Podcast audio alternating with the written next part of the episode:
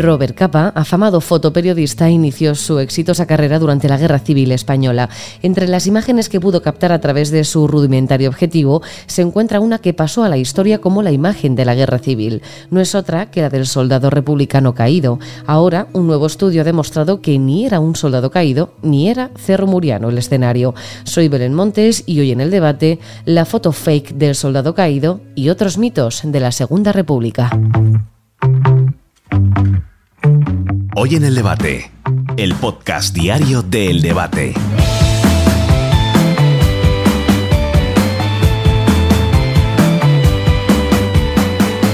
No es la primera vez que la foto del miliciano caído se cuestionaba. De hecho, fue hace unos cuantos años, en el 2009, cuando The New York Times abría la caja de Pandora de las sospechas, afirmando en su editorial lo siguiente la belleza y la prístima autoridad de la imagen se verían terrible y trágicamente socavadas si se descubriera que Capa, que entonces tenía 22 años y cumplía su primer encargo como fotógrafo de guerra, había montado de algún modo esa fotografía.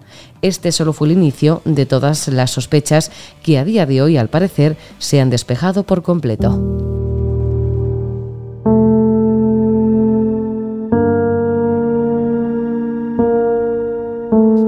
Un estudio publicado por el profesor José María Susperregui concluye finalmente que la imagen del miliciano caído no era real. La estampa que utilizó el bando republicano para enarbolar con más fuerza su bandera para luchar contra una guerra fratricida no era real.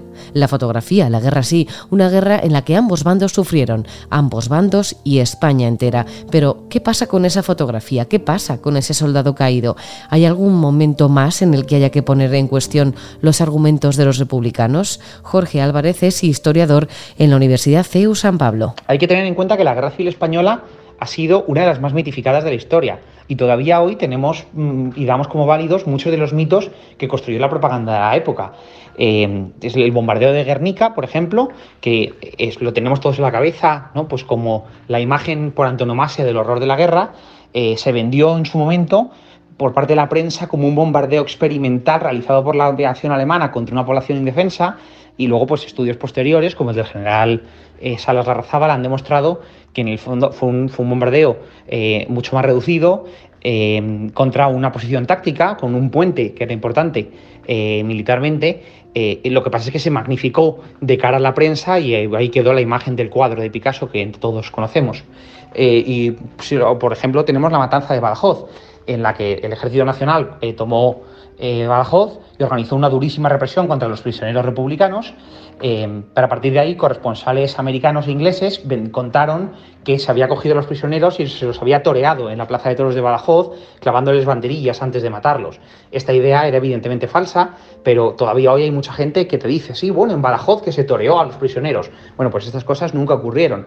Eh, son objeto de propaganda, pero que hay que tener en cuenta que en la guerra, pues muchas veces lo que se cuenta eh, cumple una función eh, ideológica y tiene que ser sometido posteriormente a, la investigación histórica para ver lo que es cierto y lo que no. Jorge Álvarez va más allá y además de no sorprenderse sobre este montaje o recreación, suma varios momentos de la guerra civil en los que también se podría poner en duda su veracidad. La cuestión sobre los mitos en la guerra civil es interesante porque fue una guerra muy, muy, muy propagandística en la que, eh, en un momento además en el que el mundo estaba en vilo, eh, pues los, dos bandos y la prensa eh, intentaron transmitir, bombardear con información, con imágenes y con relatos al, público para convencerles de que había que apoyar a un bando u otro. Y evidentemente, pues bueno, en España todavía, como vivimos enquistados en el conflicto, pues esos mitos siguen teniendo mucha fuerza. y hay muchísimos de las, de las, digamos, construcciones propagandísticas que, se realizaron en el momento, especialmente pues, por, los corresponsales extranjeros que trabajaban para la República, eh, que, pues, ¿no? pues, como el propio Capa eh, eh, o como, como otros corresponsales que estuvieron desplegados en España y que tenían un, un, aparato mediático muy fuerte y que construyeron un relato para intentar pues, apoyar a la causa republicana y abriendo polémicas tan famosas como por ejemplo el bombardeo de Guernica, eh, que se convirtió en poco menos que la hecatombe del horror, un bombardeo experimental realizado por la aviación alemana contra una población absolutamente indefensa, eh, que luego pues eh, estudios posteriores como el, general Salazar han demostrado que el bombardeo de Guernica fue mucho más reducido, eh, pues contra una posición estratégica que, era, que defendía un puente y, que sin embargo pues se, digamos hubo luego una magnificación del evento para con fines propagandísticos. Em, y que la resonancia es inmensa, ¿no? Pues todos tenemos todavía en la cabeza el cuadro de Picasso. Em, y lo mismo ocurrió con, muchos otros eventos, eh, pues como por ejemplo uno de los primeros al, comenzar la guerra, la, matanza de Badajoz, eh, cuando el Ejército Nacional eh, captura Badajoz em, y organiza la represión muy dura de todos los, de los, los prisioneros republicanos, varios prisioneros republicanos son asesinados pero a partir de ahí los corresponsales americanos e ingleses empiezan a, contar la historia de que los nacionales habían organizado una corrida de toros en la plaza de toros de Badajoz utilizando a prisioneros republicanos como si fuesen vaquillas y poniéndoles banderillas antes de matarlos. Esta imagen eh, es claramente una ficción que nunca ocurrió, pero que se vendió a la prensa internacional y que todavía mucha gente a veces escucha, ¿no? Eh, no, porque en, Badajoz que se toreó a los prisioneros, pues eso, eso no ocurrió nunca.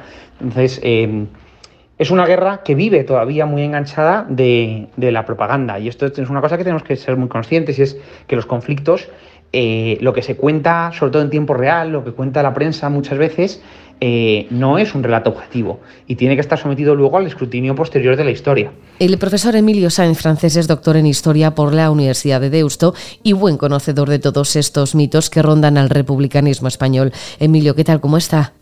Mm, ¿Qué tal? Un placer estar con vosotros. Igualmente, Emilio. A ver, usted puso en duda la veracidad de la famosa foto del miliciano caído de Robert Capa en algún momento. Bueno, como tal no, pero es una historia que ya se había oído, que esta era una fotografía buscada más que una fotografía mm, genuina y, que además después se ha elevado a la categoría de mito. Ya habían aparecido algunas informaciones que decían pues que el, fotógrafo eh, buscó esa fotografía mucho más que representar ese momento dramático de la muerte de un miliciano en el campo de batalla. Curiosamente, una fotografía que todo parece indicar que no es genuina se ha convertido quizás en la más utilizada, sobre todo por uno de los dos bandos de la guerra civil o por los herederos ideológicos de uno de los bandos de la guerra civil, pues para representar lo que ellos quieren eh, mostrar como los, los símbolos básicos de, lo que fue para ellos la guerra o como debe ser visto hoy en día la guerra, por encima de otras muchísimas, como podrían ser las correspondientes al bombardeo de Guernica, etcétera. Hace unos minutos hemos escuchado al historiador Jorge Álvarez y afirmaba que es más común de lo que pensábamos, eh, o no, lo que sabíamos, que este tipo de escenificaciones bélicas se representaran a nivel fotográfico. Sí, es algo que es, eh, era frecuente entonces y que es eh, frecuente hoy en día y que fue común durante los años de la Segunda Guerra Mundial. Pensemos que, el Photoshop, antes del Photoshop, justo comenzó en esta época y además justo comenzó, si se me permite, muy practicado por las dictaduras y por las tiranías. Eh, la dictadura de Stalin fue la reina de la manipulación de fotografías, personajes que estaban en auge aparecían en fotos con Stalin y en la misma foto desaparecían tan pronto como habían sido purgados, etcétera, etcétera, etcétera. Con lo cual, vamos a decir que no solamente fotos bélicas, sino fotografías políticas han sido constantemente objeto de manipulación, lo mismo que muchas veces fotografías que hemos visto como genuinas, la misma fotografía en la cual los soldados soviéticos colocan la bandera de la Unión Soviética en Berlín eh, en el momento de la caída de la ciudad al final de la Segunda Guerra Mundial, es una fotografía extraordinariamente medida en el que, si no recuerdo mal, a uno de los soldados en el último momento se percató el fotógrafo que llevaba puesto un reloj, vamos a decir, de los caros, naturalmente fruto del expolio que estaba teniendo lugar en la ciudad y se le indicó que se le quitase. Es decir, una foto, otra fotografía que simboliza como pocas eh, el final de la Segunda Guerra Mundial. Nos hemos ido a hablar de Rusia, pero esta foto fake, como diríamos ahora, esta foto falsa, puede extrapolarse a otros momentos acontecidos, tanto en la Segunda República como en la Guerra Civil. Escuchábamos al historiador Jorge Álvarez hablar del bombardeo de Guernica, usted también lo ha nombrado. ¿Le viene a la cabeza algún que otro mito? Bueno, yo creo que hay un mito de origen en la guerra civil que es el mito de los buenos contra los malos.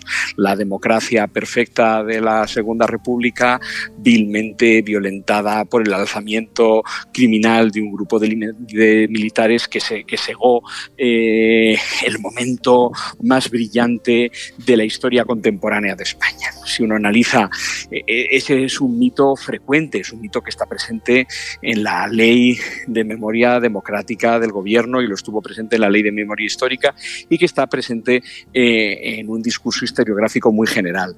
Eh, más allá de lo que las consideraciones o las valoraciones que uno puede hacer con respecto a la sublevación militar de 1936, la, relación, la, realidad es que la España de la Segunda República eh, distaba mucho de ser una democracia perfecta, era un régimen basado en la exclusión, en la buscada exclusión de los partidos de derecha considerados sospechosos en la participación política, era un régimen cuyo gobierno en 1936, muy probablemente, como han acreditado historiadores como eh, Roberto Villa y Manuel Álvarez Tardío, él llegó al poder fruto de una manipulación de los resultados electorales que cayó en prácticas abiertamente pistoleristas de agresión contra los bienes y las personalidades eh, la jerarquía de la, de la Iglesia Católica, etcétera, etcétera, etcétera. Es decir, la Segunda República era algo muy poco digno de ser vivido y en el librar de la guerra civil, ni mucho menos se puede establecer una dicotomía de buenos contra malos, ya que toda guerra civil, y desde luego la guerra civil española,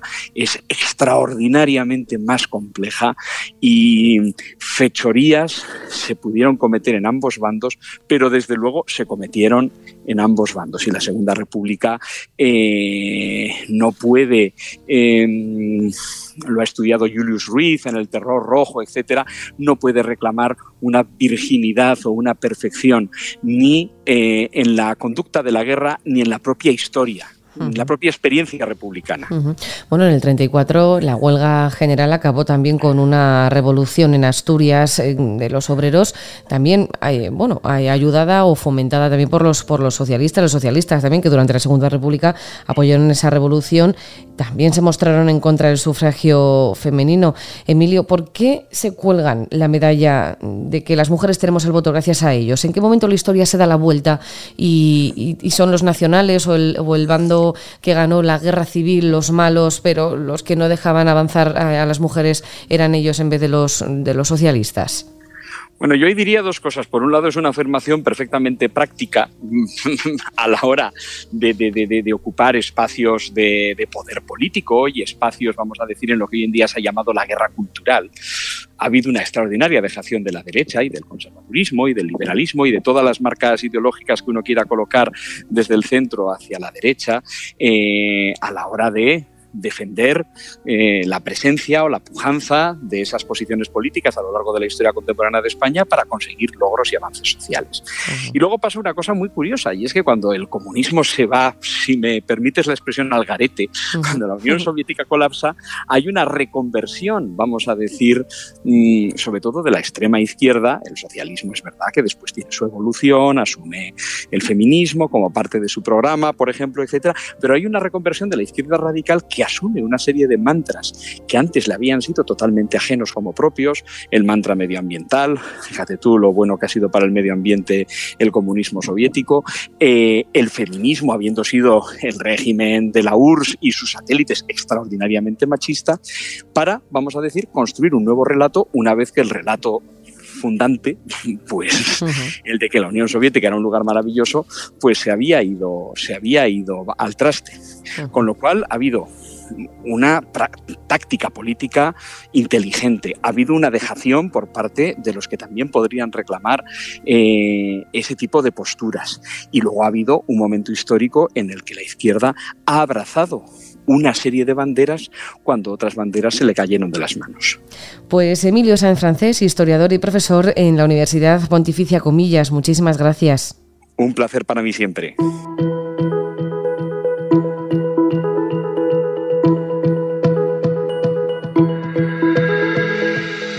La cruenta guerra civil española del 36 al 39 acabó con Franco al frente del Estado y con una herida que dura hasta hoy, una herida que si bien podía haber sanado, se ha ido acrecentando conforme los radicalismos se desarrollaban en nuestro país y permitían que esas diferencias entre posturas políticas acudieran a rebuscar en un pasado doloroso, un pasado que muchas veces no ocurrió como tal, pero que así se hizo ver a base de noticias falsas que duran hasta hoy.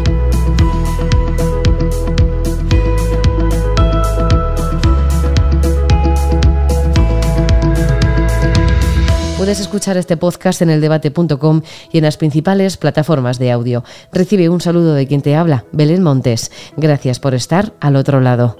Adiós.